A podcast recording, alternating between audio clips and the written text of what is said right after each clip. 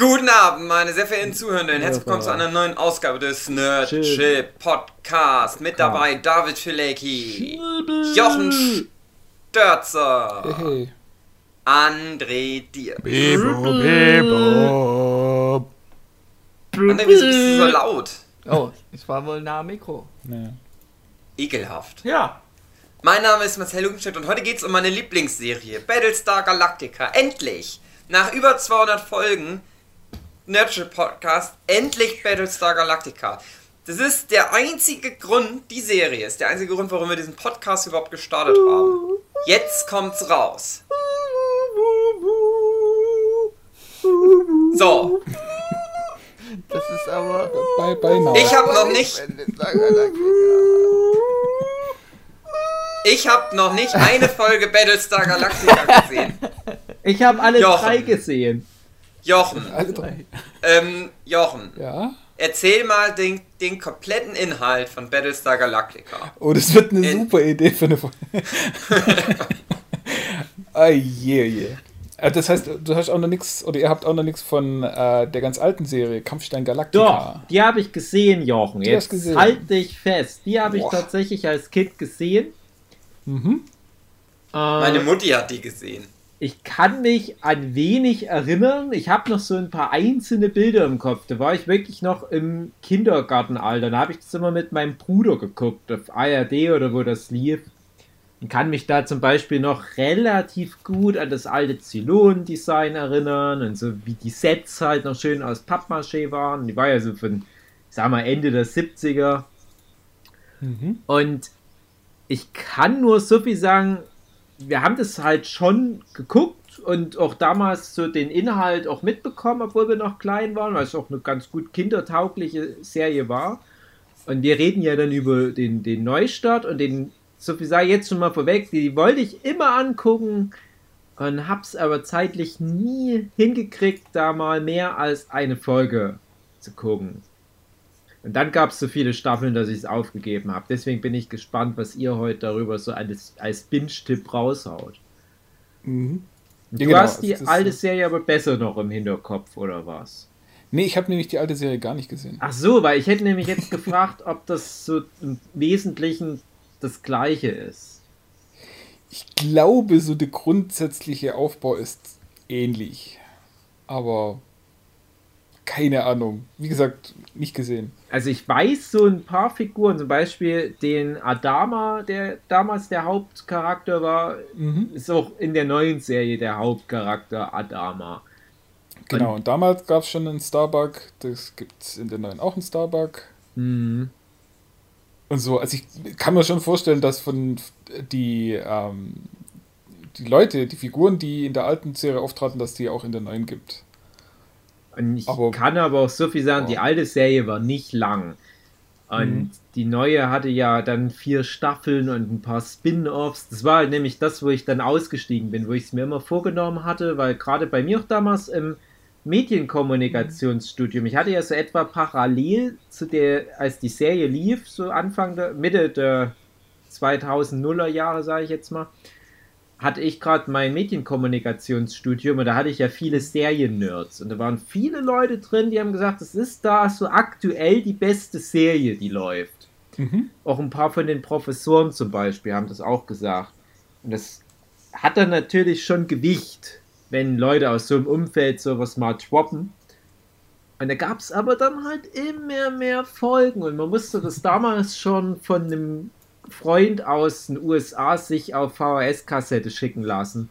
Das war mir dann einfach zu viel Aufwand. Und dann, wo das mit den Spin-offs noch losging, boah, da dachte ich, ach nee. Ich hatte aber immer gehofft, weil die Urserie so kurz war, dass die die Neuauflage auch so kurz halten. Und hatte mich dann schon gefreut, ach, das wird so eine schöne, kleine, knackige Geschichte über die, die letzten Menschen und die Zylonen und so weiter. Und dann habe ich aber gemerkt, ne, die scheinen sich immer mehr davon wegzubewegen und äh, neue Facetten der Geschichte auszutüfteln. Mhm. Also ja, äh, wie gesagt, ich, ich äh, ist jetzt ganz gefährliches Halbwissen, aber ich glaube, die haben sogar die alte Serie einfach zusammengeschnitten und einen Film draus gemacht. Den es dann gab. Oder sie haben zu der alten noch einen Film dazu gemacht, das weiß ich jetzt nicht. Aber ich glaube, eher, eher Störres, dass die das einfach zusammengeschnitten haben. Ähm, ja, also grundsätzlich, ähm, wer sind die Zylonen zum Beispiel mal? Äh, Zylonen ist eine Roboterrasse. Woher die kommen, weiß ich auch nicht. Die sind halt einfach gebaut, da. oder? Einfach nur gebaut. Ja, aber wurden die von den, äh, von den Menschen gebaut oder kamen die ja, von woanders ich schon her? irgendwie sowas. Boah. Ja, Also es ist Mir war so, dass die Roboter sozusagen dann Die- gesagt haben, wir sind jetzt eigenmächtig und wir wollen, Mhm. wir sind über euch jetzt. Also die jetzt. Zylonen So der alten Serie sind eine eigene Alienrasse. Okay. Ich glaube, so ist es nämlich auch in der neuen. Also wie gesagt, Okay. der, boah, das ist auch schon sehr, sehr lang her, dass ich die gesehen habe. Deswegen, Ja. äh, also einige Details könnten falsch sein. Ähm, aber auf jeden Fall, die Zylonen haben die Menschheit angegriffen, aber das ist jetzt nicht äh, die Menschheit von der Erde, sondern das ist ähm, die Menschheit, die sich auf den zwölf Planeten äh, entwickelt hat, die äh, quasi nach Tierkreiszeichen benannt sind. Ja. Also die Hauptwelt ist Caprica. Capricorn müsste ja Mhm. Steinbock, keine Ahnung. Steinbock. Paprika. Paprika. Ja. Äh, sein und, und wie gesagt, dann gibt es nochmal elf andere Planeten, die auch nach den äh, Standzeichen benannt sind. Und da gab es den großen Krieg gegen die Zylonen und der ist äh, mit großen Verlusten für beide Seiten ausgegangen. Und irgendwann haben dann die Zylonen gesagt, so, ja, jetzt, jetzt gehen wir erstmal. Haben wir genug davon. Und die Erde, äh, oder die Caprica hat sich halt ähm, dann gesagt, so, ja, aber die könnten ja jetzt jederzeit wieder kommen, also müssen wir uns darauf vorbereiten. Ähm, und haben das aber irgendwie nicht gemacht, wenn ich mir das überlege. ja, die wurden vielleicht infiltriert oder Keine irgendwas Lust. war da. nee, also äh, die Sache ist ja die. Prokrastiniert. genau. Nee, äh, weil äh, in dem Krieg war das auch immer das große Problem, die Zylonen sind halt diese Roboterrasse und die haben es halt drauf mit Hacken und so weiter. Das heißt, ähm, die, die ganzen Schlachtschiffe. Sehr und gute die, Gärtner. Genau. Ja. äh, die ganzen Computernetze, die die da hatten, ähm, das war halt äh, quasi freies Feld für die Zylonen, sich da einzuhacken und ganze Flotten zu vernichten, weil die alle miteinander verbunden waren. Und die Caprica-Menschheit, die hat sich dann halt quasi deswegen auch äh, als äh, äh, hat nur deswegen überlebt, weil sie dann irgendwann mal gesagt haben, so nee, wir machen jetzt gar keine vernetzten Rechner mehr, wir gehen mit der Technik komplett runter, äh, wir machen alles äh, nur noch getrennt und, und viel mehr manuell wieder wie früher und ähm, auch äh, mehr mechanisch als elektronisch. Analog ist die geht. Zukunft. Genau, analog alles. Ähm, und da haben sie dann eben diese großen Kampfsterne, also sprich große äh, Flottenträgerschiffe mehr oder weniger äh, gemacht. Und durch die haben sie dann eben den Krieg so weit äh, auf ihre Seite schlagen können, dass die Zylonen zurückgedrängt worden ja. sind. So. Und das ist dann irgendwie, was weiß ich, wie viele Jahrzehnte her. Und die ganzen Kampfsterne werden so langsam ausgemustert. Und jetzt ist eben der Kampfstern Galactica ist noch das letzte, was jetzt am Anfang der Serie dann äh, zu einem Museumsschiff umgebaut werden soll. So. Und den Zeitpunkt suchen sich dann halt die Zylonen raus, um zu sagen, hey, jetzt sind wir wieder da. Und die ganze Menschheit wird vernichtet, also alle zwölf Planeten werden vernichtet und nur die, die es geschafft haben, sich auf irgendwelche Raumschiffe zu flüchten, äh, haben überhaupt, äh, konnten überhaupt noch überleben und eben die Galactica ist jetzt äh, dann die Führung von dem Menschenschiffsverband. Und die müssen jetzt halt gucken, wie sie von den Zylonen abhauen. Und da ist es dann immer so, die äh, machen so quasi Warpsprünge, um wieder in irgendein ein anderes äh, Sonnensystem zu springen. Und haben dort dann, äh, weiß nicht, irgendwie so ein paar 30 Minuten Zeit. Also die, der Titel heißt 33 Minuten. Ja, dann werden es ersten 33 Folge. sein. äh, haben dann die 33 Minuten Zeit, bevor die Zylonen sie wieder angepeilt haben und dann müssen sie den nächsten Sprung machen. Wohlgemerkt So. ist ja so, das, was du meinst, ist ja die erste Staffel, die erste Folge, aber davor gab es noch zwei Filme, die man geguckt haben könnte, müsste, sollte. Das kann sein. Dass die die Situation, vorher? in der sie stecken, sozusagen noch eine Art Vorgeschichte halt bildet. Also, die Also habe ich auch gesehen, die Filme. Ich weiß nicht, ob du es getan hast. Aber ist das dann nicht Spin-off, was später Nee. erst erschienen ist? Nee, es ist eine. Nee, Es es, fing ja an mit einer Fernseh-Miniserie, das waren zwei Teile, A, fünf- A 90 Minuten und äh, ausgestrahlt im Dezember 2003 und die Serie, die Ah. fing dann an 2004 im Oktober. Also es ist Okay. schon so eine Art, das wird dann Ach, als ne, Pilot dann ist das das, Folgen was angesehen. ich meine, dass das am Anfang Mhm. noch, wo ich dachte, ach, das wird so ein knackiges, kurzes Ding. Da, da Ja, ja, dachte ich genau. wahrscheinlich noch an diese, hm, naja. Genau, das könnte es gewesen sein. Genau, und Okay. dann fängt es in der ersten Staffel mit der Situation an, wo sie dann verfolgt werden von den Zylonen. Genau. Und da ist halt dann äh, der Witz, mehr oder weniger, dass die, die komplette Führungsriege von Caprica natürlich auch äh, gestorben ist bei dem äh, Angriff und hatten jetzt nur noch, also quasi die einzige, das einzige Regierungsmitglied, was noch übrig war, ist irgendwie so eine Hochschullehrerin. Und die wird dann eben aus Ermangelung an Alternativen zum Präsidenten gewählt und ist da damit dann komplett überfordert. Erstmal. Und der Admiral, also der, der äh, Chef von der Galactica, der ja, ist eben im, im Militärchef und der will eher so sein militärisches Denken durchdrücken und sagen so, ja, ähm, militärisches, der, der hat auch im Alten Krieg mitgemacht und damals hat er halt eben auch dafür gesorgt, dass seine Leute überleben und er will jetzt auch wieder gucken, dass seine Leute überleben. Und es ist so ein bisschen äh, die Richtung, was wir gerade auch bei äh, Into the Night gehabt haben. So dieses äh, äh, Diktatur gegen Demokratie. Also der Adama, der wäre natürlich schon dafür so, ja, es muss einer an der Spitze stehen und der eine bin ich und ich sag, wo es lang geht. Und alle anderen müssen mir folgen. Und muss sich dann aber eben der Präsidentin unterordnen und muss dann auch äh, so ein bisschen mitkriegen, so ja, aber so ganz allein entscheiden kann er nicht. Und äh, es wäre vielleicht auch gut, wenn die Bevölkerung quasi auf seiner Seite ist.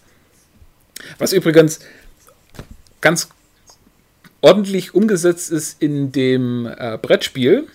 Es gibt nämlich ein supergeiles Mhm. Battlestar Galactica Brettspiel, äh, Wo man so eben- auch. ja, wo man auch so, so politische Punkte hat und wenn man zu wenig politische Punkte hat, dann hat man Faschisten und kommt in, äh, ins Gefängnis. AfD.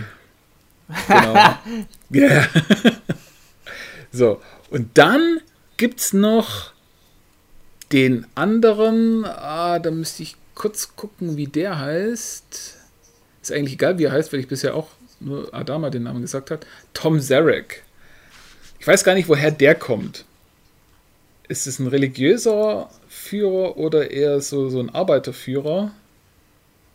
Keine Ahnung. Auf jeden Fall, der ist mit der Präsidentin nicht so ganz einig und der versucht dann auch immer, äh, dass er eben die Macht in diesem, Flott, äh, in diesem rechtlichen Flottenverband von den Menschen hat. Und der wird gespielt von Richard Hatch, der in der alten Serie den Apollo gespielt hat. Also den Sohn von dem damaligen Adama. Hm. Schön. Überran äh, alten Fun Cast Fact. mitnehmen, das ist schön. Genau, also den einen zumindest. So. Und ja, also das ist halt schon mal so diese, diese Dreiecksspannung, weil der Adama, der fühlt sich dann auch eher der Präsidentin zuge äh, zugeneigt als diesem anderen Typ. Knutschi, Knutschi. Ja, Ah, der ist auch schon verstorben, sehe ich gerade. Schade, schade. deutet sich das an. Der Edward James Olmos. Der Richard Hatch. Richard Hatch, ja. Ja, Oh je. Ja, das 2017. ist, ist leider für viele. Viele haben die Serie nicht überlebt. Oh. Schlechte Produktionsbedingungen. Ja, bei den meisten war es zum Glück einiges später, aber eben gerade der, der Adama ist ja der James Edward, äh, James, äh, Edward James Olmos. Ja. Das war gut. Äh, der ja schon bei Blade Runner mitgespielt hat. Das war der, wo dort immer die, die Origami-Figuren gebastelt hat. Hm. Ja, den sieht man aber generell seit Kampfstern Galactica auch äh, wieder viel. Beziehungsweise ist es halt auch so ein Gesicht, das markant Genau, der ist. hat, hat ein sehr, sehr markantes Gesicht, ja. Der hat auch, glaube ich, auch bei Marvel Cinematic Universe irgendwo. Ich glaube, bei Agents of Shield hatte der eine Rolle. Ich will jetzt nicht Hand für ins Feuer legen, aber ich weiß, dass äh, bin mir relativ sicher. Ich glaube doch, ja. So als, als irgendwie oberer Befehlshaber mit. Irgend ja, doch, der war ja. dabei. Der war dabei. Mhm. Da habe ich den ja auch wiedererkannt. Oh ja, den kennt ich aus Battlestar Galactica. Ach nee, Moment, der lebt noch. Ja, Ah, lebt gut. noch. Der lebt noch. Gut Der für ihn. noch. Sehr Ja, gut für ihn. Der Ja, ist ja. schön. Ist Das ist auch ein jetzt, ja. sehr, sehr sympathischer Spiel äh, Schauspieler, ja. Erinnert mich so ein bisschen von der Mimik, so vom, vom, von der Ausstrahlung her an meinen Opa. An meinen Oh, toten schön. Opa. Ja. Okay. Mich erinnert gerade generell euer ganzes Gespräch an meine Großeltern. Die haben immer sonntags in die Zeitung geguckt. Wer ist denn jetzt schon wieder gestorben und wer lebt? Es ist halt leider so. Die Guten sterben immer zu früh. Aber was komisch ist, Hitler. Weil wir, weil wir gerade bei dem Thema. Besetzung sind. Mhm. Ich habe ja erzählt, ich war noch ganz klein, wo ich das mit meinem Bruder geguckt habe. Und wir haben das damals aber auch geguckt, weil da der Dirk Benedikt vom A-Team mitgespielt hat. Und das war noch so ein Alter, wo man das schlecht trennen konnte, dass ein Mensch in zwei Serien mitspielt. Und ich habe da als Kind, weiß ich noch mal so gedacht, ah, wie kann denn das sein? Wie kann denn der vom A-Team dann immer hier in Weltall so reingehen? Und wer auch mitgespielt hat, war die Jane Seymour, die Ärztin aus Leidenschaft war die dann später. Also Jane Seymour ist die Schauspielerin und dann Genau. gab es Dr. Quinn, Ärztin aus Leidenschaft. Kennt ihr das noch? Ja. Ja. Ja. Vielleicht. Und ich habe da viele Leute wiedererkannt. Und ich wette, die leben aber alle noch. Die Apropos von Jane Ende der Seymour. 70er Jahre. Nur die, die jetzt so 2004 da mitgespielt haben, die sind jetzt alle schon tot. Apropos Jane Seymour. Au, Uh, hat die ja, da auch ja. mitgespielt bei dem neuen? Nee, aber äh, es gibt da so dieses alte Amiga-Spiel. Ähm, heißt auf Englisch Space Wrecked Federation Quest. Äh, und es spielt auf der BSS Jane Seymour. What? Ja, yeah, es ist ein Raumschiff und das ist auch äh, von Aliens überrannt und da muss man durchgehen und das wieder reparieren und zum Laufen zu bringen. Ist es wie es war einmal das Leben und dann müssen Jane Seymour vom Krebs heilen? Ja. Sehr witziges Konzept. So ähnlich. und ich hatte halt das Spiel gespielt und fand das so toll bei meinem Cousin. Und dabei war mir eben der Name Jane Seymour immer ganz bekannt. Und dann äh, Mhm. kam da hier äh, eben dieser Dr. Quinn mit Jane Seymour und da dachte ich mir so, ah, wie geil, Raumschiffe. Und dann war das aber bloß eine dusselige Ärztin. Also total enttäuscht. Also das hast du erst nach drei Staffeln gemerkt. Ähm, okay, äh, Battlestar Galactica. Ja, also es ist, genau. Ähm, warum die Serie eigentlich so gut ist, haben wir ja auch schon äh, in dem anderen äh, äh, Binge-Tipp mal kurz angesprochen. Ähm, es ist natürlich eine Science-Fiction-Serie, es mit, ist mit Robotern, es ist mit Raumschiffen, es gibt Raumschlachten, wo sie miteinander kämpfen, es gibt äh, so äh, äh, diese Themen, ähm, äh, ja, wann ist ein Mensch ein Mensch und, und diese ganzen äh, äh, eher Philosophengeschichten werden da auch alles abgearbeitet. Ähm, aber hauptsächlich ist es einfach eine, eine Serie mit starken Charakteren, die sich gegenseitig auf die Nerven gehen. Und da ist eben auch hauptsächlich. der Nerdship-Podcast. Ja, genau. Immer dann, wenn André dabei ist. Deine abfällige Stimme. Der übrigens ein bisschen mehr reden könnte, weil ich laber mir hier gerade mundfusselig. Komm noch, Ähm, ich komm noch. Hm. es gibt da diesen äh, Colonel Saul Ty, der quasi der, der ah, Chief Operations Officer unter Adama ist. Und der ist die ganze Serie über eigentlich besoffen. Zumindest die erste Staffel über, ja. Ähm, und der ist eben dann auch Chef von diesen Kampffliegern, weil wie gesagt, die, die Galactica ist so ein, ein Trägerschiff und immer dann, wenn es zu kämpfen gibt, dann feuert nicht die Galactica selber, so wie es bei Star Trek zum Beispiel der Fall ist, wo dann das große Schiff eben mit seinen Lasern und Photonentorpedos schießt, sondern äh, die Galactica an sich hat keine Waffen, von denen ich wüsste, sondern die kämpfen eben mit äh, so kleinen Kampffliegern, die dann ausgeschleust werden. Und Geil. Geil, ja. Und dann äh, ist eben einer von den Kampffliegern ist der Sohn von äh, Adama, der Apollo, Lee Apollo Adama. Äh, und die andere ist eben diese Starbuck. Und die wurde in der alten Serie von einem Mann gespielt. Also ist eine männliche Rolle. Und für die neuen haben sie gedacht, so, hey, starke Frauen, braucht mal eine. Machen wir den einfach mal die Figur zu einer Frau. Und da hat es eben auch wirklich funktioniert. Weil sie da gesagt haben, so, hey, ja, wir haben diesen Charakter und der funktioniert. Und jetzt macht man einfach als Frau und dann funktioniert er auch. Mhm. Wo bei vielen anderen Serien es ja einfach nicht funktioniert, wo man sagt, so, Herr, wir brauchen jetzt unbedingt einen weiblichen Charakter, also macht man einen Mann zu einer Frau und das funktioniert dann halt nicht. Oder schlimmer noch, man sagt von Anfang an, hey, wir brauchen eine starke weibliche Person. Also machen wir sie auch deswegen stark, weil alle Männer um sie herum doof sind. Und bei ihr ist es halt nicht so, weil sie genauso wie der Colonel auch die Hälfte der Sta äh, Folgen äh, besoffen ist. Und die beiden geraten dann halt ständig auch aneinander. Was Mhm. die Serie auch sehr interessant Ja. macht. Was, Und natürlich, ja, Ja, und zwar, was, die, was aus meiner Sicht die Serie interessant macht, ist, ähm, einerseits spielt im Weltraum, äh, zum anderen aber eher dieses Infiltrieren, Intrigen, Diskreditieren, äh, besseres Argumentieren und eben dieses Unterwandern mit den Zylonen, ähm, dass die ja äh, eigentlich erst so eine Art roboterartig sind, mit, also so metallisch, trotzdem noch Mhm. so biologisches Gewebe haben. Ähm, so fängt nämlich der Film halt an. Ich erinnere mich nur Ach so. ganz dunkel dran, äh, dass die irgendwie äh, diese Number Six äh, dort auftritt, irgendwie sind die ganzen Zylonen umzingeln irgendjemanden, ich weiß es eben nicht mehr genau, ähm, und dann sich darstellt, hier, die Zylonen, die haben jetzt auch Menschen, äh, Zylonen, die aussehen wie Menschen und wir unterwandern euch jetzt. Und das ist so richtig gefährlich. Und diese Number Six, die wurde dann hier so äh, als, als sexy, sexy Frau dargestellt, so hey, wir unterwandern euch mit Sexappeal. ähm, und ähm, Wie bei Terminator. ja, genau. genau. Und äh, hier geht es eben auch darum, dass die dass im Verlaufe der Serie immer mehr Zylonennummern bekannt werden. Und du sollst dir als Zuschauer eben immer im Hinterkopf behalten, wer ist noch ein Zylon und wer ist ein Mensch.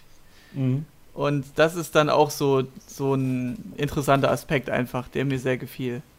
Genau. so ein Also da- Detektivplotartig halt. dazu zwei Sachen. Äh, es ist ja dieser Dr. Gaius Baltar, der ähm, ja der, der angesehenste Wissenschaftler auf Caprica ist und den, der verliebt sich irgendwie in diese Number Six Genau so oder ja. Mhm. irgendwie so und der verrät dann eben auch die Menschheit, weil jetzt fällt es mal wieder ein, die hatten ein äh, so, einen Schutzschirm mehr oder weniger oder Verteidigungsanlagen, was auch immer, äh, die die Zylonen ferngehalten haben. Und weil er sich in diese Number 6 verraten hat, ähm, hat die ihn dazu gebracht zu verraten, wie man den Schutzschirm ausstellt. Und dadurch sind dann überhaupt die Zylonen äh, da reingekommen. Aber Und nicht alles spoilern. nicht alles, nee, das ist wie gesagt die erste Folge. Okay. Ähm, oder der Pilotfilm, was auch immer. Ähm, ja, und er hat jetzt auf der einen Seite natürlich Gewissensbisse, weil er die Menschheit verraten hat, aber auf der anderen Seite muss er sich das auch immer, äh, muss er auch immer gucken, dass es nicht rauskommt, weil niemand weiß, dass er das verraten hat. Und äh, er ist immer halt noch der angesehene Wissenschaftler und alle kommen ihn zum Rat, äh, um Rat zu fragen. Und er druckst halt immer so rum und, und weiß halt gar nicht, was er wirklich sagen soll, weil er fühlt sich eigentlich selber als das Riesenarschloch, was er auch ist. äh, dann, ja, fühlt sich halt einfach dieser Anerkennung gar nicht mehr würdig. Ähm, muss aber trotzdem die Rolle spielen, weil er sonst gelüncht wird. Äh, und er, genau, ähm, er hat Visionen oder Halluzination von dieser Number Six. Also sie ist quasi so sein Gewissen, was zu ihm spricht und immer mhm. ihn wieder daran erinnert, was er da für Scheiße gebaut hat. Ja. Ähm, und die ist ja immer physisch im Raum, also nicht sichtbar für andere, aber für genau. ihn halt. für ihn ist sie da und, und redet alle immer auf ihn ein. Nicht. Genau. Ähm, und er weiß eben dann auch, dass äh, Zylonen sich in, in menschlicher Gestalt befinden können und das kommt auch, glaube ich, relativ bald dann auch raus. Und er wird dann halt dazu angestiftet zu sagen, so, Herr, wir machen jetzt mal einen Test, wo man rausfinden kann, ist jemand überhaupt ein Zylone oder ist es ein Mensch? Weil das Problem ist sogar, dass nicht mal die Zylonen in menschlicher Form selber wissen, dass sie Zylonen sind. Was auch wieder ein, ein schöner Aspekt von dem Brettspiel ist. Äh, da wird, man, äh, wird am Anfang quasi ausgelost, äh, wer Mensch ist und wer Zylone ist. So ein bisschen wie dieses Werwolf-Spiel. Mhm. Äh, und man darf natürlich nicht verraten, dass man Zylone ist und keiner ja. darf es wissen. Und dann gibt es eben so, so äh, politische Abstimmungen, wo man dann für die eine oder andere Seite stimmen kann oder für einen oder anderen Vorschlag. Und man kann die unterwandern, aber dann kann es natürlich rauskommen, wenn, äh, wenn man weiß, so, ah, äh, äh, du warst dagegen irgendwie und deswegen äh, machst dich jetzt verdächtig, dass du ein Zylone sein könntest, aber so, nee, nee, ich habe die und die Argumente dafür oder dagegen, was auch immer. Mhm. Das ist schon mal ein schöner Aspekt. Und dann ein ganz krasses ist bei dem Spiel, dass irgendwann mal ab der Hälfte ähm, wird eine Zylonenrolle neu verteilt. Also sprich, es wird jetzt jemand zu einem Zylon, der vorher gar nicht wusste, dass er Zylone ist. Mhm, also der war bis jetzt immer auf der Menschenseite und ist dann danach auf der Zylonenseite. Mhm. Und so ähnlich ist es in der Serie, haha, weil das Brettspiel auch auf der Serie basiert, äh, dass eben bei einer Person ist es relativ von Anfang an klar, dass es ein Zylone ist, aber dann wieder sagst, äh, äh, man weiß, dass die durchnummeriert sind und man weiß, dass mhm. es mindestens mal eine Nummer 6 gibt. Das heißt, es gibt noch bestimmt fünf andere und Oh. Ja. Und das ist der Plan, du nennst einfach nur dich Nummer 6 und, du, alle anderen denken, du, du hättest noch fünf ja, das, weitere. Das ist wie wenn du drei Schweine losschickst genau. und nummerierst die 1, 2 und 4 und dann suchen alle nach dem dritten Schwein und finden es nicht. Genau. So ähnlich ist es da dann eben auch. Und ähm, wie gesagt, das, äh, die Personen selber wissen eben nicht, dass sie Zylonen sind. Also jeder ist nicht nur anderen Leuten gegenüber paranoid, sondern auch gegenüber sich selber, weil jeder könnte durch irgendwie was ausgelöst umgeswitcht werden und ist dann äh, plötzlich Agent für die Gegenseite. Und das ist eben auch äh, das Hauptinteresse an der Serie, zu, zu gucken, so, ja, wie mhm. verhalten sie sich und, und äh, sabotiert einer schon irgendwie äh, ungewiss oder äh, sind alle noch auf der guten Seite? Man weiß es halt nicht. Hm. Ja, dieser Aspekt der Intrige einfach. Das ist genau. halt der Anschauwert, den ich da sehr mochte. Und es ist ein, ein Raumschiffen-Zeugs. Ja, es ist mit Raum. Ich fand von der Suspense her die ersten zwei Folgen dann schon sehr stark, weil so das ständige, wir sind der Rest der Menschheit mhm. und wir müssen jetzt versuchen zu überleben. Und diese riesenkrasse Gefahrenlage waren sie, glaube ich, nicht so krass nah wie halt in der ersten Folge. Ähm, mhm. Was aber mich dann wirklich dazu ermutigt hat, weiter zu gucken. Einfach weil die, weil die erste Folge der ersten Staffel so geil war. So spannungsreich. ja, also ich wüsste jetzt nicht, ob die irgendwann mal so, so zäh und träge wird. Also nee, ich fand's das halt immer nicht, spannend. Aber ich meine, so dieses, dieser Druck, dass die jeden Moment ausgelöscht werden, war dort mhm. nie so stark. Also niemals anders so stark als dort in der Folge. Ja. War so mein ja, Eindruck. Hm. Also, jetzt weiß ich, wie gesagt, nicht, was, was in welcher Folge passiert, aber ja. die, die haben doch dann irgendwann mal wirklich Druck, wo sie wirklich immer wieder springen müssen und dann kommen die Zylonen hinterher und dann müssen sie wieder springen und kommen wieder Zylonen hinterher, mhm. sodass sie genau. nicht mal mehr zum Schlafen kommen. Ja. Ist das gleich schon die erste Folge. Ja, ja, genau. Und das ja, fand okay. ich eben so interessant und stark und das mhm. wird ja irgendwann weggenommen, dieses es kann ja nicht immer sein, dass sie ständig hinterhergejagt werden und alles. Äh, müssen sie andere Aspekte machen, wo das interessant wird für die, mhm. für die Serie. Ja. Dave? Nebenbeigespräche? Mhm. Schöne Grüße an zu. Genau. ja. Also ihr sagt angucken, oder was? Also kann man sich auf jeden Fall angucken. Würde ich sagen, ja. Und es war tatsächlich für die, die Zeit, das ist ja, äh, ja 2003, 2004 rausgekommen, die erste Staffel. Und dafür war es echt, ich würde sogar sagen, heute immer noch eine von den besseren Science-Fiction-Serien. Also wohlgemerkt, ich habe die Serie ja geguckt, angefangen zu gucken, weil die schon lange abgeschlossen war. Mhm. Also schon viele Jahre. Äh, ich glaube 2013, 14 habe ich die Serie dann durchgebinged. Ähm, Mhm. Und fand die echt noch sehenswert auf jeden Fall. Und ich meine, die Serie selbst ist ja von 2004 bis 2009. Genau. Wow, ich, ich habe es gern geguckt, auf jeden Aber wenn Fall. man eine Serie vier Jahre später noch angucken kann, das ist Ja, auf jeden Fall. das ist völlig- echt Ja, ich denke, man kann die immer noch gucken. ist, was, was, äh, das fällt mir jetzt gerade wieder ein, sehr merkwürdig war, das, da muss man sich sehr dran gewöhnen. Die haben wohl gesagt, so, hey, wir wollen jetzt modern wirken und, oder individuell. Wir wackeln jetzt mal sehr oft mit der Kamera rum, so künstlich. Also du siehst da so Ja. eine Raumschiffszene, wie du es halt kennst in diversen Sci-Fi-Serien oder Filmen, wo die Kamera ruhig ist und du siehst da halt so die Raumschiffe. Nein, in Galactica wird die Kamera immer hin und her gewackelt, dass es immer hektisch wirkt und oh. Der Kameramann hatte Parkinson, André. Im Weltraum der Kameramann. Serie. Im Weltraum der Ja, Kameramann, der auf die genau. Raumschiffe guckt. Ja, Genau. Und es wird, wird rangezoomt und dann wird noch Ja, ein bisschen ja das Zoom war ja auch noch, stimmt ja. Ja, Das, das, war ist ein schon. bisschen, Und, bisschen, übertrieben, fand ich, aber das, wenn du das vertröstest, ist es allemal besser. ich sag mal so: Ich hasse Wackelkamera. ich hasse Blair Witch, ich hasse äh, den, den, Founded Footage. die Found-Footage-Geschichten, die sind alle scheiße. Und immer dann, wenn es mit der Kamera wackelt, nervt es mich. Ja, Aber Battlestar Galactica hat mich nicht genervt. richtig. Die Kamera da. Irgendwie. Ja, das war ja nur meistens bei Totalaufnahmen so.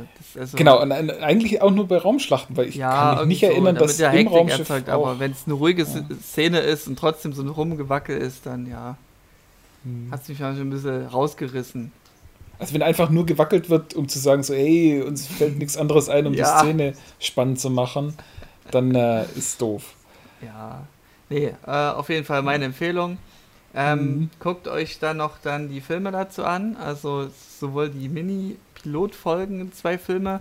Dann gibt es noch einen Zwischenfilm, den guckt man sich nach der zweiten Staffel an. Mhm. Äh, Razor hieß der, glaube ich. Und dann gibt's, wenn du die ganze Serie durch hast, nochmal den, so, so, so eine Art Extra-Film, so Be- Behind-the-Scenes-Film, äh, wo es an, ich weiß nicht wann genau, in welcher Staffel das war, ähm, nochmal ein anderer Blickwinkel gezeigt wird, den ich auch recht interessant fand. Ach, so ist das passiert und aha, okay, wusste ich nicht cool. Okay. Also ich habe tatsächlich auch nur die Serie gesehen. Ich habe Oh. keinen Film dazu gesehen, habe nichts Krass. anderes Da gesehen. hast du echt ein bisschen was verpasst, muss ich sagen. Naja, kann sein. Und wo du jetzt gerade sagst, es gibt einen Film, der heißt Razor. Ja. Geht's da um, sage ich mal, so einen Zylonflieger? Irgendwas mit einem Raumschiff, ich weiß es nicht mehr genau. Ich glaube, der war auch nicht so gut, der Film. Ja, schade. Äh, äh, ich glaube, da ging es um ein anderes Raumschiff. Und auch ein anderer Blickwinkel. Da bin ich mir aber nicht Ja. mehr so sicher. Also au- auch Ja. nochmal, ähm, da kommt, das kann sogar in der zweiten Staffel sein, kommt irgendwann mal die, die Prometheus noch dazu. Also ein, zwei, ein zweiter Battlestar, der auch noch irgendwo anders überlebt hat, Hm. kommt nochmal dazu. Und da die Chefin auf dem Schiff hat sogar einen höheren Rang als Adama und deswegen ist sie jetzt quasi äh, dann die Militärchefin der Gruppe. Ja. Äh, da gibt es dann ganz andere Probleme. Und irgendwann äh, werden sie auch auf einen Planeten verbannt. Da weiß ich auch nicht mehr genau, wie das passiert ist. Und wie sie dann wieder auf ihr Schiff zurückkommen. Keine Ahnung. Aber auf jeden Fall Ja. spielen auch einige Planeten, äh, einige Folgen auf einem Planeten, wo sie da äh, mehr oder weniger Zwischenstationen machen und, und da, mal da glaub ich, auftanken. Nee, ich glaube, die, die verbringen da ein ganzes lassen. Jahr so als, als Art Flüchtlinge auf diesem Planeten. irgendwie. Also ähm, gibt auch so, so ein paar Zeitsprünge, wo es dann halt äh, ordentlich weit vorwärts geht. Ja. Ein paar Jahre später oder irgendwas. Genau. Und ja, um die ganze Serie gibt es dann halt auch noch so das ein oder andere Mysterium. Also gerade ähm, ähm, äh, Starbuck macht da so einiges mit, wo da plötzlich Sachen passieren. Dann gibt es diesen, den, den einen, ah, wie heißt der? Heli, Helios, Heli, Helikopter? Ich weiß es nicht. Also im Namen kannst du nicht kommen. äh, Hilo, Hilo heißt er. Hilo Agathon. Agathon. Der eigentlich quasi, äh, der, der, ja, der ist mit Boomer auf einem anderen Planeten und wird da zurückgelassen und muss da einiges an Seitengeschichte durchmachen, bevor er wieder zurückkommt. Äh, passiert schon einiges und, und wie gesagt, auch wirklich spannende Sachen.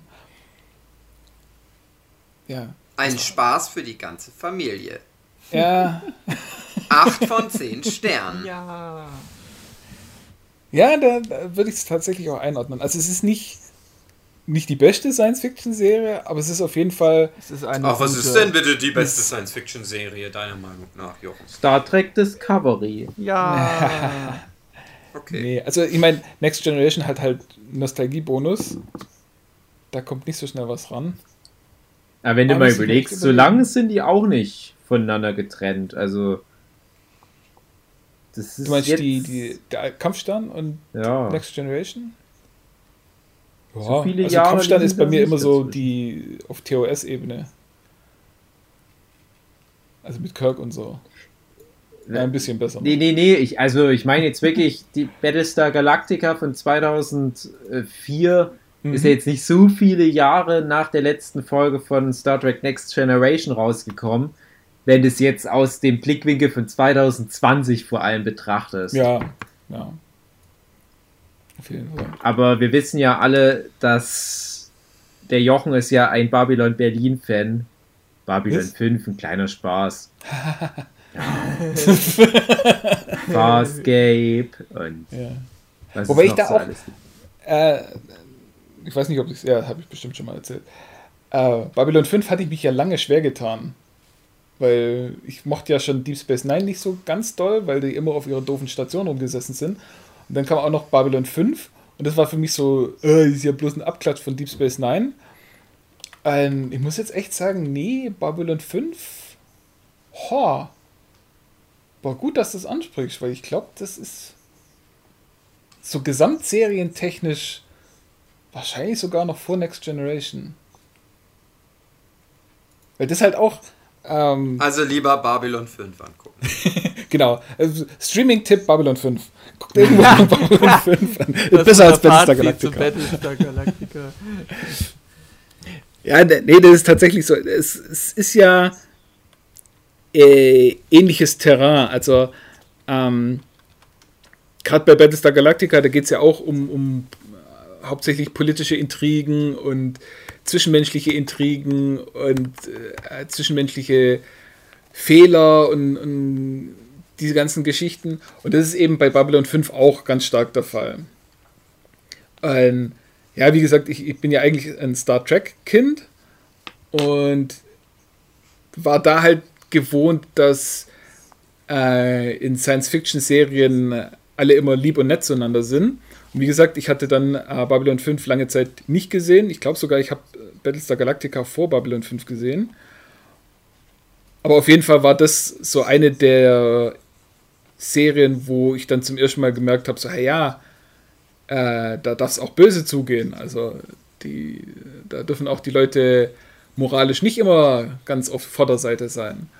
Und da können auch die äh, Charaktere, die man eigentlich mag und mit denen man mitfiebert, nochmal Thema äh, unsympathische Charaktere, die dürfen auch Arschlöcher sein. Also es geht, wenn man mir das ordentlich verkauft und wenn dann eben auch mal eine äh, ne, ne Starbuck äh, da irgendwie ein neues Experimentalschiff zu Schrott fährt und Leute umbringt dabei und dann eben auch tatsächlich äh, persönlich ein Problem damit hat und das dann versucht mit Alkohol wieder sich einigermaßen das Leben angenehm zu machen und dann einen richtigen Redemption-Arc mit durchmachen muss, bevor sie äh, tatsächlich wieder als vollständig, äh, vollwertiges Crewmitglied akzeptiert wird.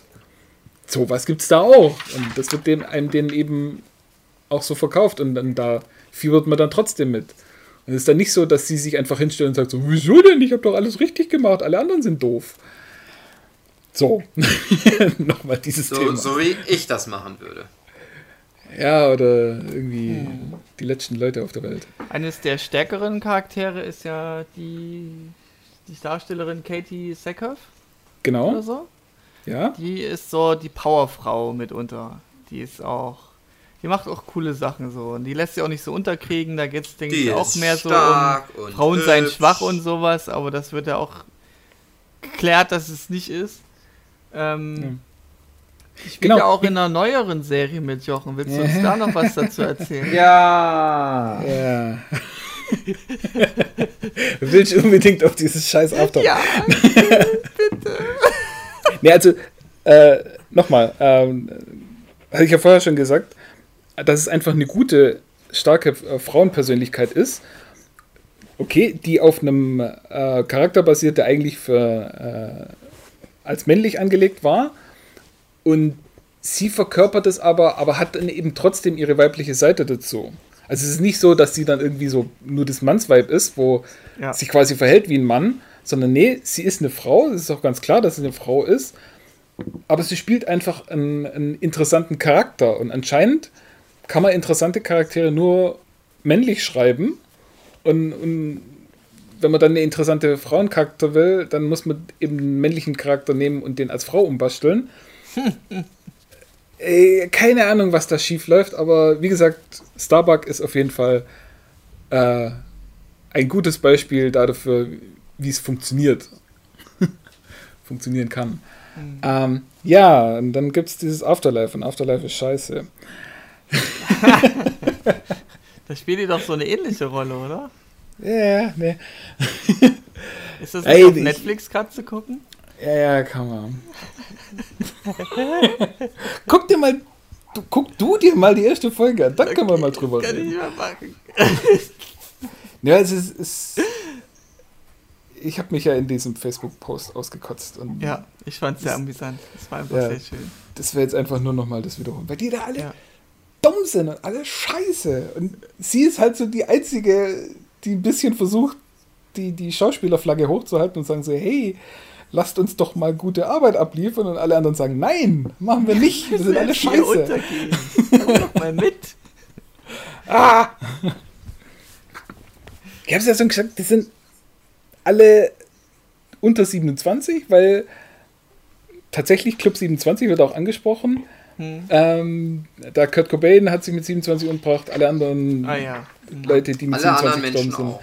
Genau, weil ja, nach 27 ist ja das Leben vorbei. Und, und Da bist du ja dann alt und verkalkt und, und hast nichts mehr. Und, und, So wie der wie Jochen. gesagt, Genau. Also, wenn du mal die 27 drüber hast, dann, dann kannst du dich auch gleich erschießen. Ja. So. Ähm, Habe ich versucht. Nicht richtig gezielt daneben getroffen. Ja. Ja. Und so ist eben dieses Afterlife. Da ist eine komplette Raumschiff-Crew, die erst Kontakt mit einem Alien, äh, äh, mit einer Alien-Zivilisation äh, zustande bringen soll. Und das sind alles 27-jährige Vollidioten. Noch die. Katie, ja, die Katie Seckhoff ist dann halt die alte, uhu, mit ihren, ja, was ist denn, 29? Keine Ahnung. 60, Äh, äh, sch- heute, Schon ein bisschen älter. äh, 80 geboren. Also 80. äh, Boah, die biologisch Jahr, wäre sie ja dann 40 fast. ja, die ist ein Jahr älter als ich. 38 rum irgendwas. Siehst du mal. Da kannst du die Egal. doch heiraten, Jochen. Jo. Ja, ja. Du, wenn die auf mich zukommt, ich würde nicht Nein sagen. Uiuiuiui. Uiuiui. Ja, Aber das muss die dann schon machen. Ja. ja. Die ist ja die starke Frau, die muss jetzt mal die Initiative ergreifen. Ja, genau. Ja. Wenn die Jochen unbedingt haben will, dann muss sie sich aber mal ein bisschen Mühe Eben. geben. Genau. Ja, auf jeden Fall. Und die sind halt alle dumm bei diesem scheiß Afterlife. Ein, ein Leben So wie die du in dich- dem After? So wie du dich aufgeregt hast über das Afterlife, habe ich mich aufgeregt über Cloverfield Paradoxon. ja, die sind da auch alle. Warum Ja, sind die eigentlich alle, alle dumm. Leute dumm? Das hat mich nur aufgeregt. Und dann Weißt ich. und- Aber bei Cloverfield Paradoxon ist das doch Teil des Konzepts, dass die alle dumm sind. Comedy-Film. Das sind Nein, die alles die ja wirklich tollsten dumm und besten Das ist doch ein Wissenschaftler der ganzen Comedy-Film. und, Doch. Und dann ein Freund meinte letztens, ja, ich habe den auch gesehen, ich fand den echt gut. Nein, den findest du nicht gut, der ist scheiße, das sind alles nur dumme Leute dort. Es sind, Mir hat der gut gefallen, aber nur weil das halt ein Comedy-Film Ja. ist. ja, weil der Typ von die IT-Crowd mitspielt. Der ist Es ist witzig. ein, es ist ein Geisterbahnfilm. Ja, stimmt. Es haben alles so lustige Sachen, die da passieren. Stimmt, Die stimmt, Hand, Ja. ja, der, die Frau in, in der Wand Ja. oder der Mann, ich weiß es nicht. Nee, äh, Frau was, und- glaube ich. Der Typ, wo dann ein Kreiselgyroskop verschluckt Film war hat. so. Keine Ahnung. Ja. Nee, da- das ist echt das Problem. Und das ist auch das Problem bei Afterlife. Das sind eigentlich, sollen das die besten und tollsten Wissenschaftler der Menschheit sein, weil die Ja. für die allerwichtigste Mission aller Zeiten irgendwo hingeschossen werden. Und dann sind es aber alles Vollidioten, die nicht geradeaus gehen können, ohne den Kopf anzustoßen. Keine Ahnung. Die sind alle so, Es sind halt inselbegabt nur. ja nicht mal das. Die können nur Wissenschaft. Aber gehen ist keine Wissenschaft. Typisch Wissenschaftler. Ja. Die Sang Sui aus, aus Cloverfield Paradox, die kann bloß Chinesisch. Das, das hat mich genervt, dass sie sich die Schuld gegenseitig zugeschoben haben, wo die auch Wissenschaftler sind, so fürs Logische, fürs Rationale. Nein, wir müssen jetzt alle dumm werden und uns gegenseitig Ja. beschuldigen.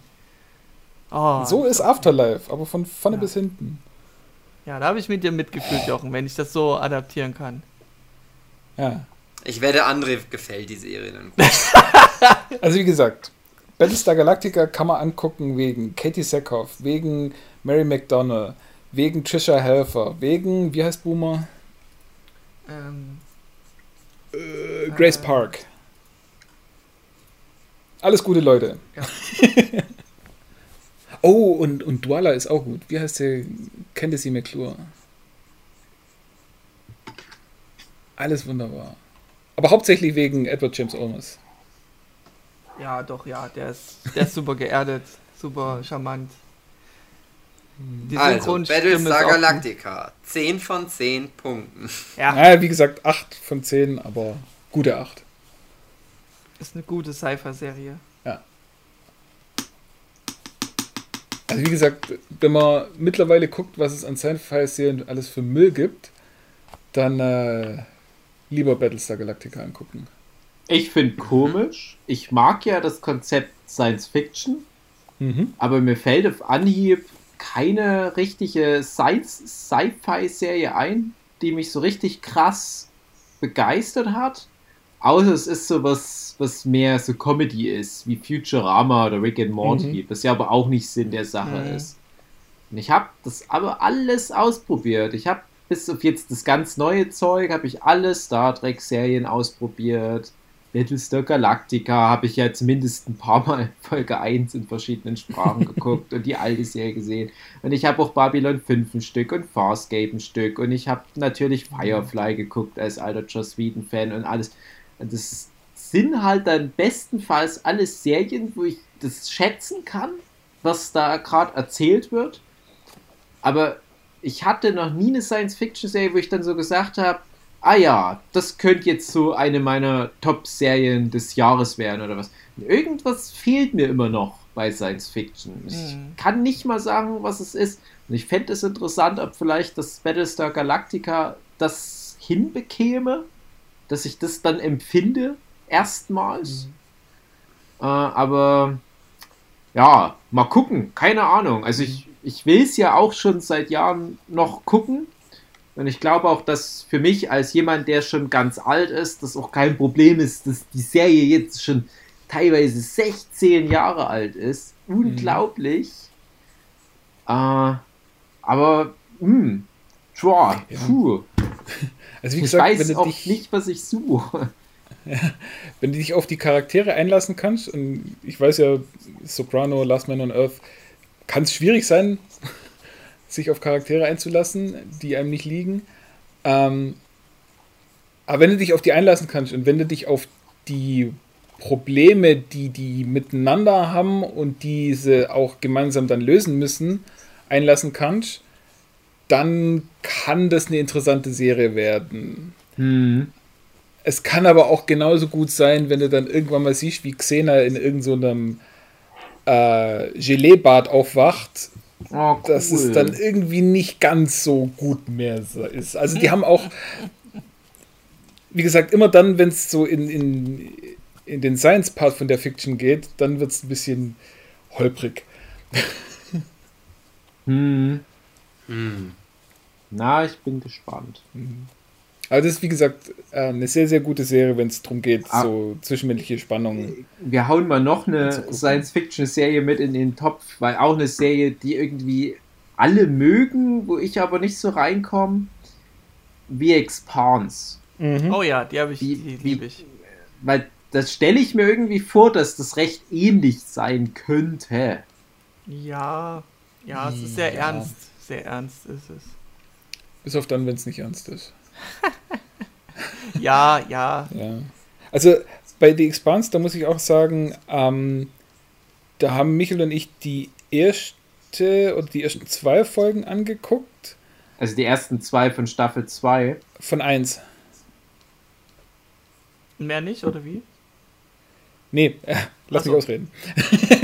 äh, die- wie gesagt, die ersten oder die, die erste oder die ersten zwei Folgen von The Expanse der ersten Staffel angeguckt und gesagt so, na, das ist äh, nicht das, was wir eigentlich wollten.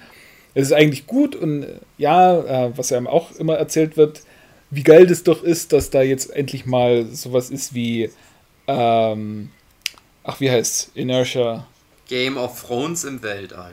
Ja, Stargate. halt- Also so Weltall. wurde mir das immer verkauft. So Intrigen Nee, ähm, oder was? ähm, äh, ach, wenn ein Objekt in Bewegung ist, dass es dann Bewegungsenergie hat.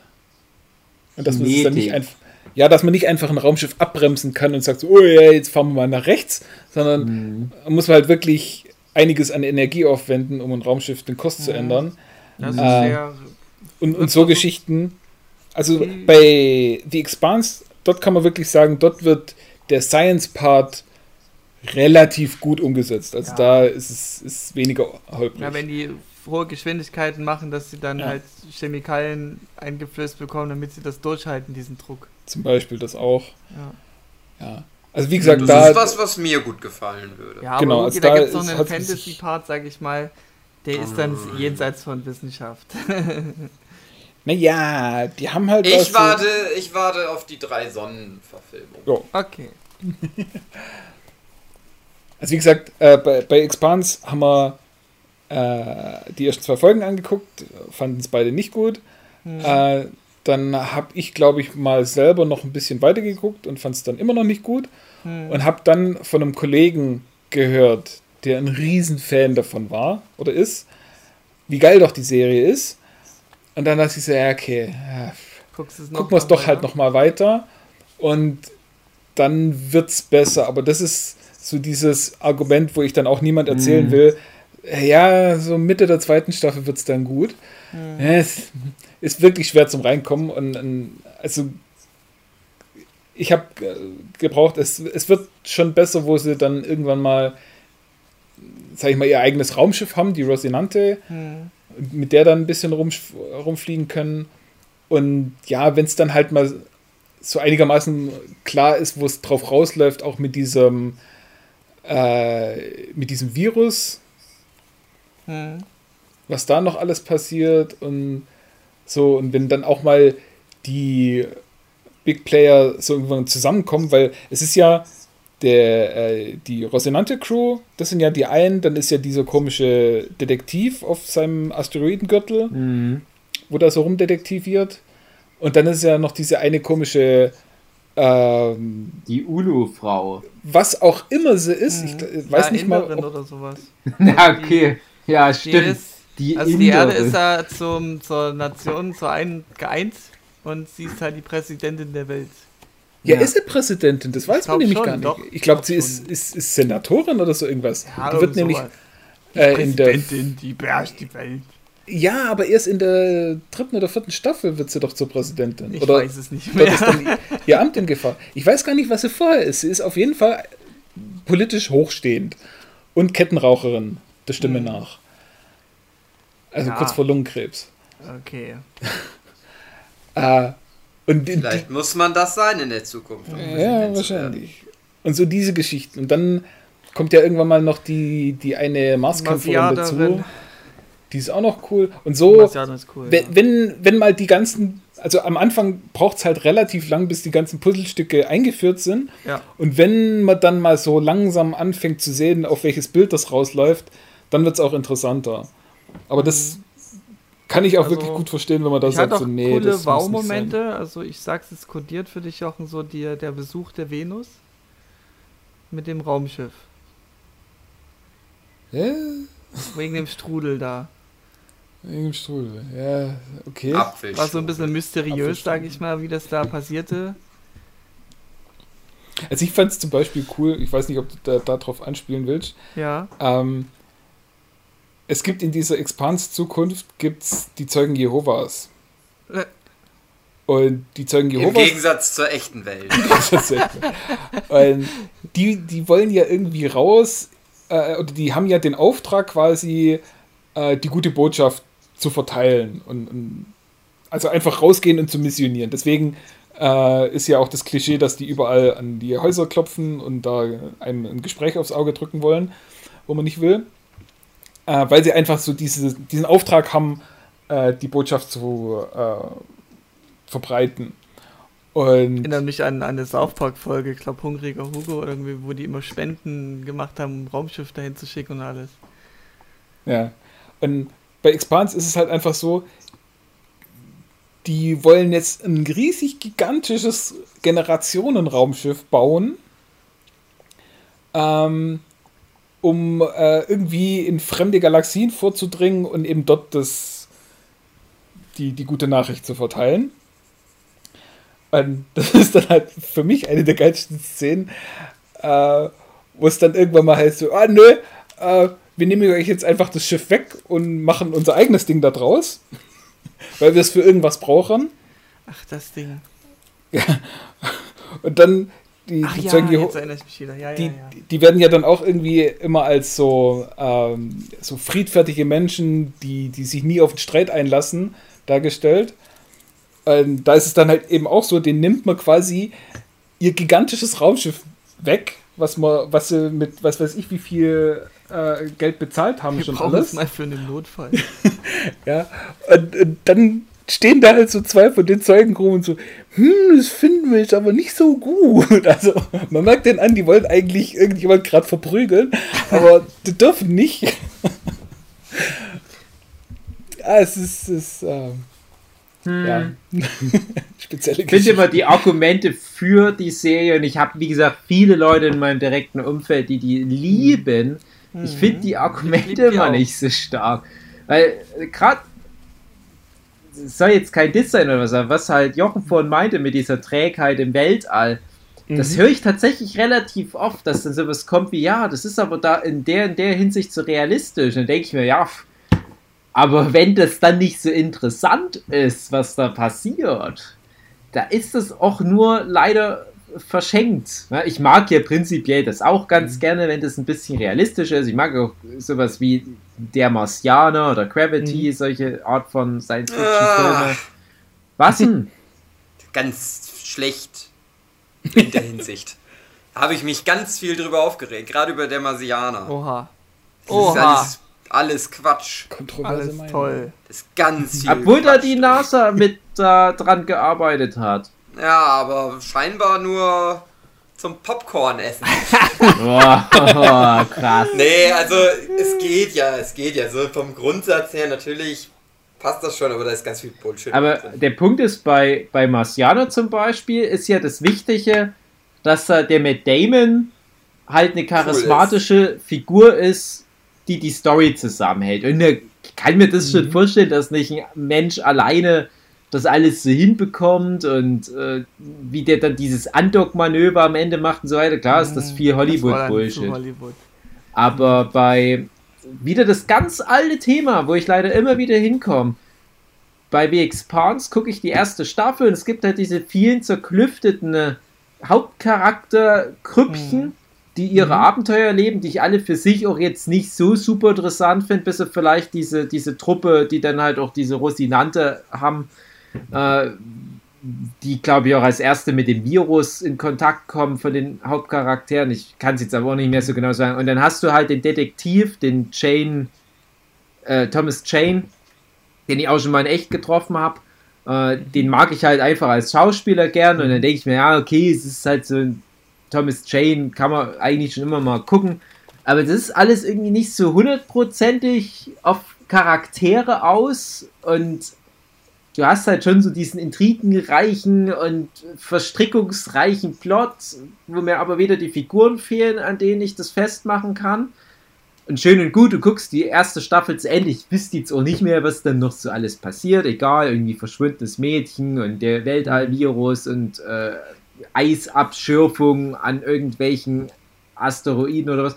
Und dann kommt die zweite Staffel und führt gleich nochmal einen ganzen Haufen neuer Figuren ein, die mich nicht Ja. interessieren. Neue Fraktion. Und da war ich dann raus. Da habe ich Okay, dann noch schade. zwei, drei Folgen geguckt und habe gesagt, nee, also Leute, ihr habt es ja nicht geschafft, die, die ganzen Charaktere in Staffel 1 mir schmackhaft zu machen. Und das ist jetzt so ein bisschen wie Game of Thrones auch tatsächlich, wo wir dann beim Thema wären, wo ich ja aber genau das Problem hatte. Viel zu viele Charaktere, statt dass die mir ins Herz wachsen, bis vielleicht zwei Ausnahmen oder so, kommen mit jeder Staffel immer mehr Charaktere, die mir am Arsch vorbeigehen. Und dann irgendwann, wo man sich halt darauf eingelassen hat, dass die ganze Welt jetzt von einem erwartet, dass man Game of Thrones guckt und deswegen guckst du halt auch Game of Thrones, dann irgendwann entwickelst du so eine leichte Empathie für ein paar Charaktere, sodass sich das dann durch die Serie durchlotst.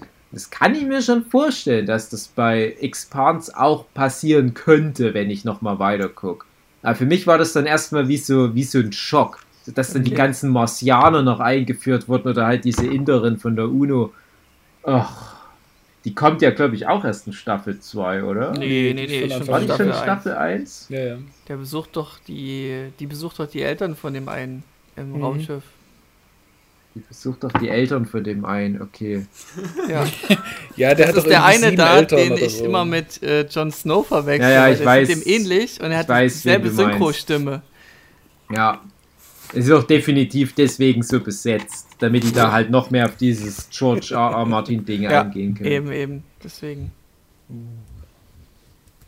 Aber erst in der zweiten Staffel ist die dann so richtig präsent, Ja, oder? genau, Ja. richtig. Okay, ne, das, dann deswegen. Also erst in der zweiten Staffel überkreuzt sich ja dann alles, was Mhm. aufgebaut wurde in der ersten Staffel.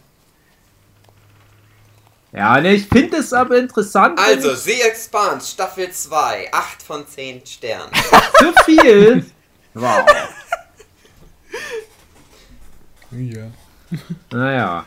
Aber ich finde es ja interessant, dass bei Vixpans dann ja noch so ein Wurmloch-Zeug irgendwann wohl Mhm. dazukommt. Genau. Ja, die dritte Staffel endet damit so mit einem offenen Ende, wo du sagen kannst, man kann die Serie jetzt im Grunde auch ab, äh, ab, äh, einstellen. Aber es gibt dazu wohl noch eine vierte Staffel. Ja, ja, Mhm. die, ja. Da ist mir jetzt wieder, also ich fand die zweite und dritte Staffel eben richtig stark. Mhm. Und die vierte Staffel ist jetzt bei mir sowas, wo ich sage so, mh, das ist so, so eine, Ja, so, oh, wir sind so erfolgreich, wir müssen jetzt noch was machen mäßig, oder wie? nee, das ist eher das Gegenteil. Das ist so eine Lückenfüller-Staffel. oh Das nein. So, da waren sie mit, dem, mit der Serie jetzt weiter als der Manga und deswegen müssten sie Okay. Oh nein, oh nein. Filler-Arc mit einbauen. Ah. Also zumindest hat es so für mich gewirkt, weil da passiert echt nicht viel. Ah, Problem an Filler-Folgen Animes ist einfach, es gibt keine Charakterentwicklung groß. Das ist so lächerlich. Und wenn du sagst, es ist wie Filler, dann dürfen die sich ja nicht entwickeln. Ah. Ja, wie gesagt, das. Ich meine, kann ich ja sagen, die kommen mit der Rosinante durch das Wurmloch auf den Planeten und stürzen da mehr oder weniger ab und brauchen dann die komplette Staffel, Ach, um von dem Planeten wieder wegzukommen. Ja, Ja. habe ich jetzt schon gedacht, dass das so Ah. ein Inselplot wird. So. Um. Und zwischendrin ist eben ge äh, genau diese Inderin, die, wie gesagt, glaube ich, Ende der dritten Staffel Präsidentin wird und die ganze vierte Staffel über quasi an dem Amt festhalten will, muss, weil sie nicht will, dass jemand anders jetzt Präsident wird. Ach Mann. Naja, Ähm, mal gucken. Ja, macht da damit mehr oder weniger. mal gucken. Ich hab's noch auf der Pipeline, deswegen. Ja. Ja, und dieser komische Detektiv. Spoiler. Nein, nicht spoilern. Nein. Die Leute Genau.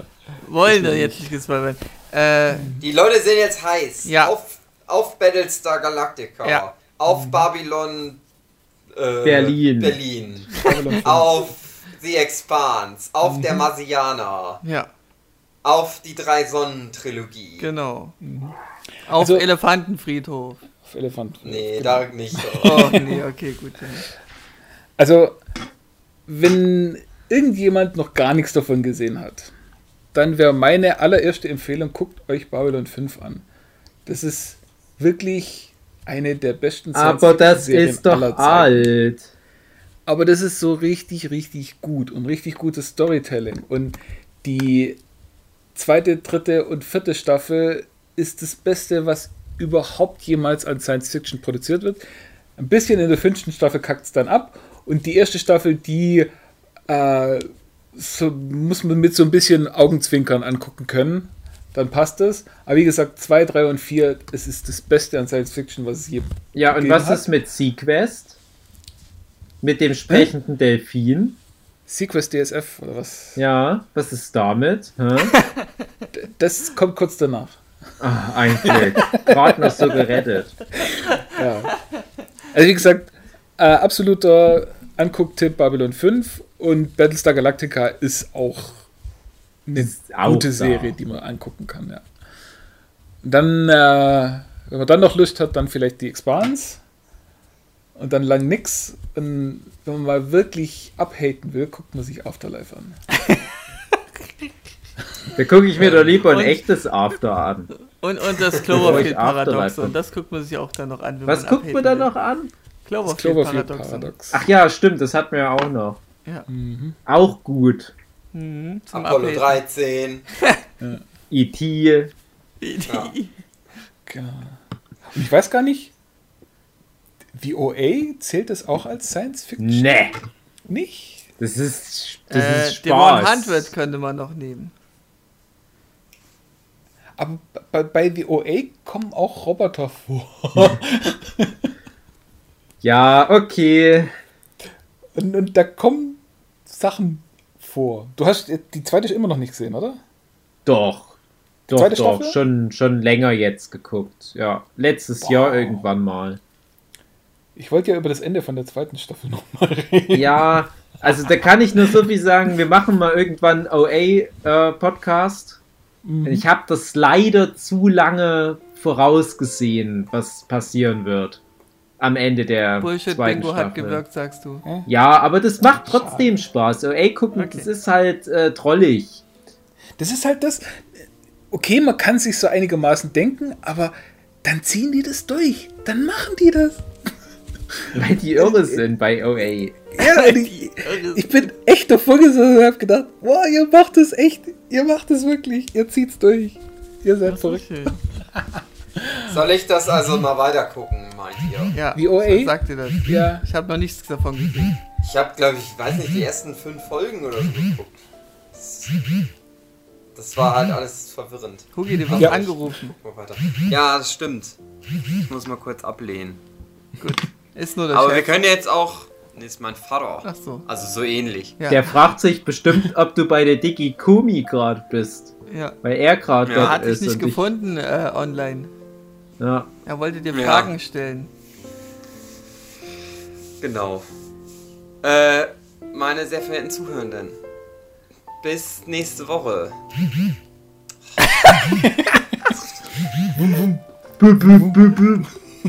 Macht's gut. Tschüss. Tschüss. Äh,